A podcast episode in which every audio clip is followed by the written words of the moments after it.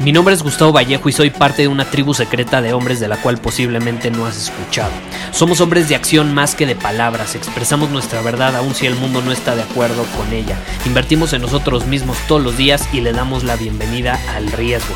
Nuestra motivación es diferente a la de la mayoría.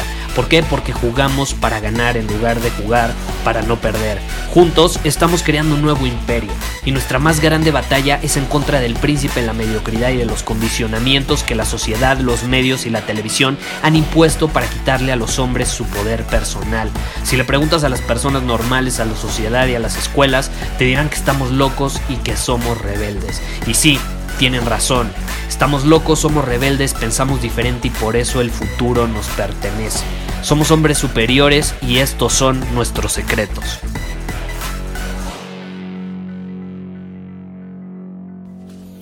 El sufrimiento es algo por lo que yo creo que todos hemos pasado, ¿no? Si yo te pregunto ahorita, dime mínimo una vez en tu vida donde hayas sufrido, creo que me vas a decir mínimo una situación que hayas pasado que provocó, según lo que tú entendiste, sufrimiento.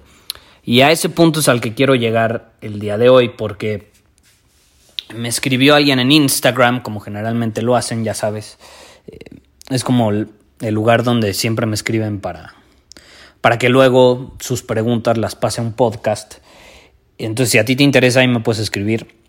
El punto es que me escribió una persona que se dice estar sufriendo, ¿no? Está sufriendo, está batallando eh, y no puede salir de, de, esa situación de sufrimiento. Básicamente es por un rompimiento de que su novia lo dejó, él quería casarse con ella, en fin, ¿no? Y esto es muy interesante porque de hecho el tema de las relaciones es el ejemplo perfecto del sufrimiento. Y yo he compartido mucho una frase de mi hermano que decía desde que él era niño, ¿no? Desde que yo, es, mi hermano menor, yo le llevo como tres años, entonces siempre eh, cuando, cuando, éramos pequeños, me acuerdo, él tenía siete años y yo, no sé, yo era como muy rebelde, hacía travesuras y demás, me regañaban mis papás, nos peleábamos, yo les contestaba, ya sabes, ¿no? Y él siempre decía, ay, sufre el que quiere, ¿no? Y nos veían sufriendo, nos veía sufriendo y, y decía, sufre el que quiere, y él era más zen, amor y paz.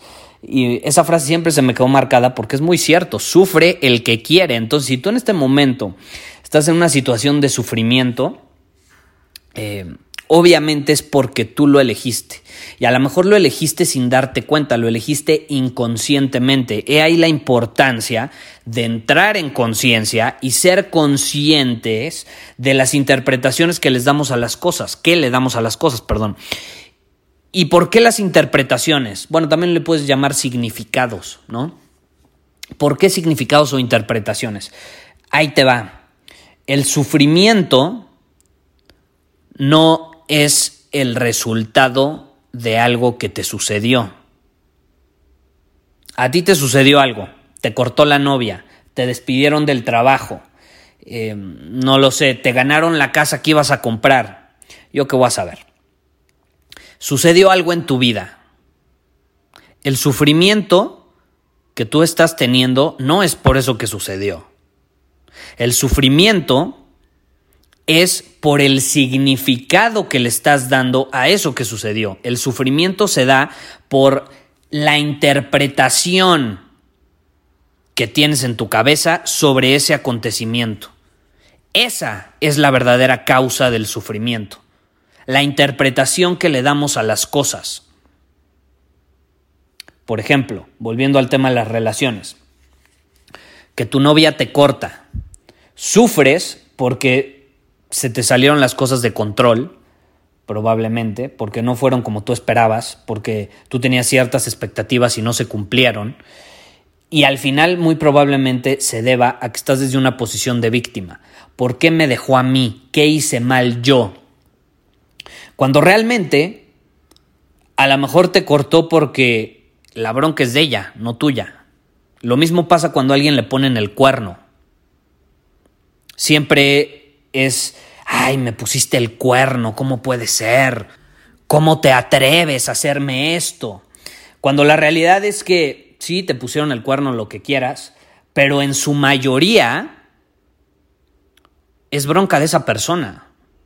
La persona mentirosa que engaña es la que tienes enfrente, no eres tú. Obviamente tú tienes parte que ver, ¿no? Y ahí como digo, una pareja es de dos, como dicen, y hay que asumir la parte de responsabilidad. Si a mí me ponen el cuerno, obviamente yo siempre voy a asumir mi responsabilidad y siempre me voy a preguntar, bueno, ¿qué hice yo que orilló a mi pareja a tomar esa decisión? Siempre yo me voy a hacer esa pregunta en caso de que me pongan el cuerno. Pero obviamente también hay que entender que esa persona tiene sus traumas, sus eh, dolores, sus patrones, cosas que tiene que sanar, que a lo mejor, no sé, salieron a, la superficie y se vieron reflejadas en esa acción. Y pues ese es trabajo de la persona enfrente, no es tuyo. ¿Sí me explico? El que te mientan, obviamente tú te tienes que preguntar, bueno, ¿cómo actué yo como para que me mintieran? ¿No? También ahí a lo mejor es que tú no pusiste límites, eh, toleraste ciertos comportamientos que se venía, o sea, a lo mejor se venía a venir esa acción y tú toleraste ciertos comportamientos y no pusiste un alto. Eh, en fin, ¿no? El punto al que quiero llegar ya para no desviarme es que solemos culpar al acontecimiento como lo que provoca nuestro sufrimiento, cuando la realidad es que no es así. Es como lo interpretamos. Otra situación, que nos pasa mucho a los hombres, ¿no? Estamos en la disco con los cuates o en un restaurante, donde sea, y hay una chava que te llama la atención, está muy guapa, es atractiva, y no sé, le quieres pedir su teléfono, vas, te acercas a ella, le das la plática y te rechaza, ¿no? Te rechaza. O, es más, no, no es que te rechace, tú lo interpretas como un rechazo. Yo lo interpretaría como que simplemente me dijo que no ahorita, A menos que literalmente me lo restregue en la cara, güey, no me interesas, vete para allá, eh, yo lo tomaría como un no, y ese no eh, no tiene nada que ver contigo. Muy probablemente se deba a que a lo mejor está con sus amigas y quiere estar con ellas. Fue al restaurante a convivir con sus amigas, no a convivir con extraños que se le van a acercar. Eh, a lo mejor, no sé, acaba de cortar con su novio y en este momento no quieres saber nada de los hombres porque está en un proceso de no sé, está superándolo. Eh, a lo mejor se acaba de pelear con sus papás, a lo mejor se le murió el perro, a lo mejor reprobó un examen, a lo mejor la despidieron del trabajo, en fin. Todas esas cosas que no tienen absolutamente nada que ver contigo y tú estás sufriendo como pendejo. ¿No? Tú estás sufriendo y ay, me rechazó y soy bien feo y las mujeres no me quieren y la víctima, ¿no? Cuando la realidad es que no tiene nada que ver contigo, sino que son cosas de la vida. La vida le sucede a todos. Pero como eh, solemos querer que el mundo gira alrededor de nosotros, siempre nos vamos a, no, es que no le gusté, es que siempre me rechazan, es que soy yo, yo, yo, ¿no? Cuando la realidad es que no tiene nada que ver contigo la mayor parte de las veces. Yo no estoy diciendo que le eches la culpa a los de enfrente, eh, porque siempre hay que asumir la responsabilidad, te repito, pero desde una posición de poder. O sea, tú cuando vuelvas a tu casa, escribes, ok, ¿cómo me acerqué a ella que me rechazó? Ok, ¿qué pude haber hecho diferente a lo mejor para captar su atención? Para que sin importar qué estuviera pasando en ese momento o en qué estado emocional se encontrara, yo hubiera podido alterar ese estado emocional a uno mucho más positivo para que fuera más receptiva y estuviera más abierta a recibir mi presencia. Te puedes hacer esas preguntas. Siempre desde una posición de poder, de responsabilidad, pero no desde la víctima de, ay, estoy bien pinche feo, nadie me quiere, todas me rechazan, no le gusté, ¿para qué me acerqué? Ya no lo vuelvo a hacer. ¿Sí me explico? Son posiciones absolutamente diferentes. Una te provoca el sufrimiento, que es el victimismo, eh, la escasez, la dependencia, y la otra desde poder, desde responsabilidad y demás, te, te da crecimiento te ayuda a crecer, obtienes feedback que te permite mejorar como el hombre que eres en tus acciones diarias. Entonces yo te quiero invitar en este episodio, ya para finalizar, a que te preguntes en qué área de mi vida estoy siendo la víctima y estoy sufriendo porque quiero. Y cómo estoy interpretando las cosas desde esa posición de víctima a tal grado que no me está ayudando a crecer. Y en lugar de eso, ¿cómo puedo interpretar esa situación para que juegue a mi favor, me empodere y al mismo tiempo me ayude a crecer. Me ayude a crecer. Por ejemplo, Yo cuando estaba en mi época de, fiesta, que salía mucho de fiesta, y con la, te, repito, este tema de las, de las relaciones aplica muy bien, por eso lo estoy poniendo constantemente. Em, yo cuando salía mucho a la disco, cosas así, ¿no? Que me, mm, no sé, me gustaba una chava, empezamos a platicar, conectábamos, y de pronto, eh, no sé, em, me la quería llevar a mi casa o lo que fuera. Obviamente, muchas veces no iban a querer, no iban a estar tan abiertas. Em, depende mucho su mentalidad, depende mucho en qué situación o etapa de su vida se encuentran, su edad, en fin, ¿no? Pueden jugar muchos factores que no están bajo mi control. Entonces, si a mí me rechazaba, yo lo interpretaba de esta manera y muchas veces era cierto, ella después hablando con ellas era cierto.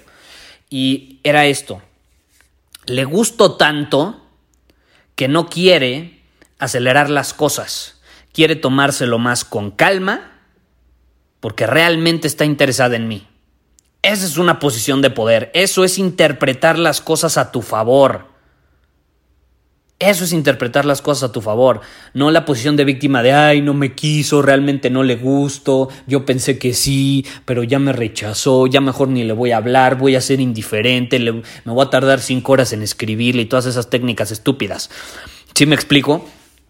Entonces, son dos posiciones absolutamente diferentes. Tú siempre vas a poder interpretar las cosas a tu favor.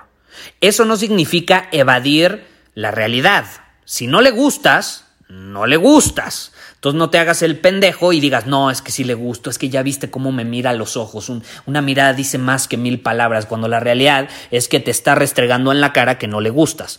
Yo no me refiero a eso, ¿no? Una cosa es ver las cosas como son, eso, eso es verlo desde una posición de poder, pero al mismo tiempo, si te sucede algo que a lo mejor no cumple tus expectativas, o que a lo mejor no es lo que esperabas, o una respuesta que aparenta ser negativa, lo puedes interpretar a tu favor, le puedes dar un nuevo significado.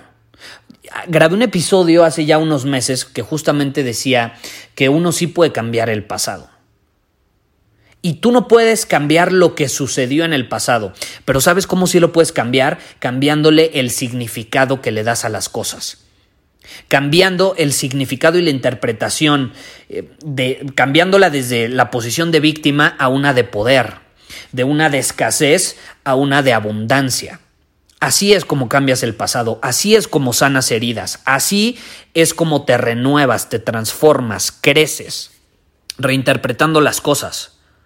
Hay muchísimas enfermedades que están comprobadas que vienen de, no sé, algo emocional, la causa es emocional. Hay, por ejemplo, el cáncer. Puede haber muchas causas de cáncer, desde la comida que consumes hasta factores emocionales. Está comprobado que cuando el factor es emocional, eh, mucho se debe a cómo viviste ciertas circunstancias en tu vida. Entonces, si tú vuelves a esas circunstancias que cuando vuelvas y las recuerdes van a ser dolorosas, y en ese momento como que las revives y las reinterpretas a tu favor, o las reinterpretas desde una posición de poder y no de víctima, eh, sanas. Hay muchas probabilidades de que puedas sanar esa enfermedad. Entonces, es muy, muy poderoso esto del significado que le damos a las cosas y a veces yo creo que no nos tomamos el tiempo necesario como para pensarlo. Yo no estoy diciendo que lo estés pensando todo el tiempo, eh, no siempre vas a ser perfecto, pero lo importante es obtener un feedback sin juzgarte, sin sentirte culpable, ay no, ya estoy actuando desde posición de víctima. Nuevamente, ahí estás cayendo en el victimismo. Eh, asume la responsabilidad. Si, si de pronto te cachas con ese comportamiento, no pasa nada. En la noche en tu journal, por eso siempre invito a las personas a escribir en un journal, hazte estas preguntas. Ok, hoy en mi día, ¿cómo interpreta, eh, interpreté esta situación? Que, no sé, que me ganaron la casa que iba a comprar. Ok, ¿cómo la interpreté? Ya valía, era la casa perfecta, ahora cómo voy a encontrar una mejor. Eso sucede otra vez mucho con las parejas. Ya me cortó, era, era mi media naranja, ya nunca voy a encontrar a alguien igual. Y lo mismo sucede cuando, no sé, te ganan una casa, un coche, lo que sea. Un, un trabajo. Era lo ideal, ya no voy a encontrar algo mejor. ¿Por qué no lo interpretas a tal manera que esa no era para ti porque algo mejor está por venir? Esa es una mejor interpretación. No sé si te ha pasado, pero a mí me ha pasado muchísimo. Cuando más siento que perdí en la vida, o sea, que perdí en general, perdí la casa, perdí dinero, perdí a mi pareja, lo que fuera, o sea, que perdí, ¿no? Que no gané en el juego de la vida. Cuando más siento que perdí, cuando miro al pasado, a lo que sucedió, y en su momento me sentí perdedor, es muy interesante porque llega el futuro, veo hacia atrás y me doy cuenta que realmente no perdí, que realmente fue algo que tenía que suceder para que al final sí terminara ganando y no hubiera podido terminar ganando si no hubiera pasado por esa situación. Entonces, pérdida no, no lo llamaría tanto, yo lo llamaría más otra victoria. Y si lo quieres llamar pérdida, fue una pérdida que me llevó a despertar para entonces terminar ganando al final. Le pasa, por ejemplo, a muchos equipos en los deportes, ¿no? Que, no sé, el Mundial de Fútbol pierden el primer partido, es como un sape así de, güey, despierta. Le pasó a España, pierde el primer partido del Mundial en el 2010 y luego todos los demás partidos eh, termina ganando y siendo campeón. Entonces es como un sape de despierta. ¿Qué onda? Despierta de ese sueño. Y mucho pasa con esto del sufrimiento. Te repito, cuando tú estás viendo hacia afuera, estás culpando a la circunstancia y no estás viendo la interpretación que le estás dando a eso que sucedió, estás como hipnotizado, estás como en un sueño, estás en una ilusión, porque cuando tú miras hacia afuera, estás en un sueño, estás en una ilusión, cuando miras hacia adentro, es cuando estás despierto, cuando estás consciente de las cosas. Pues digo, tienes que ser consciente. A lo mejor esto lo has hecho de manera inconsciente porque te enfocas afuera en lo que está sucediendo y cómo eso, según tú, provoca tu sufrimiento. Cuando tienes que, en lugar de eso, mirar hacia adentro y preguntarte, ok, desde adentro de mí, ¿cómo estoy interpretando eso que sucede afuera? Y entonces cuando cambias esa interpretación, adivina qué sucede mágicamente. Se acaba el sufrimiento. Porque al final del día es muy cierto, sufre el que quiere. Ahora, para finalizar, te quiero invitar a Círculo Superior. Quedan muy pocas horas para que te unas a nuestra tribu de hombres superiores antes de que aumente el precio. Tú te vas a poder seguir uniendo, pero va a aumentar el precio el primero de octubre. Entonces, esta es una buena oportunidad. Si lo has estado dudando, llegó el momento de actuar. A mí me gusta darle a las personas razones para actuar. Si has estado tambaleándote en la duda, eh, en la indecisión, te quiero dar esta razón de que va a aumentar el precio eh, para que decidas, para que te atrevas, para que te unas. Y si al final no te terminas uniendo, pues digo, igual esta no es la tribu para ti de todas formas, ¿no? Ahí queremos hombres decisivos. Pero bueno, ve a círculosuperior.com si te interesa. Y ya me tengo que ir porque tengo unas cosas que hacer, pero no lo olvides, sufre el que quiere. Muchísimas gracias por haber escuchado este episodio del podcast. Y si fue de tu agrado, entonces te va a encantar mi newsletter VIP llamado Domina tu Camino. Te invito a unirte porque ahí de manera gratuita te envío directamente a tu email una dosis de desafíos diarios para inspirarte a actuar. Además, ahí comparto también información que no puedo compartir abiertamente en ningún otro lugar. Y por si fuera poco, como suscriptor del newsletter vas a tener acceso anticipado a programas masterclass y eventos exclusivos que hacemos detrás de cámaras. Simplemente ve a mi Instagram, si no me sigues búscame como Gustavo Vallejo, envíame un mensaje privado con la palabra secreto, repito, la palabra secreto, y de ahí me encargo para que quedes registrado completamente gratis.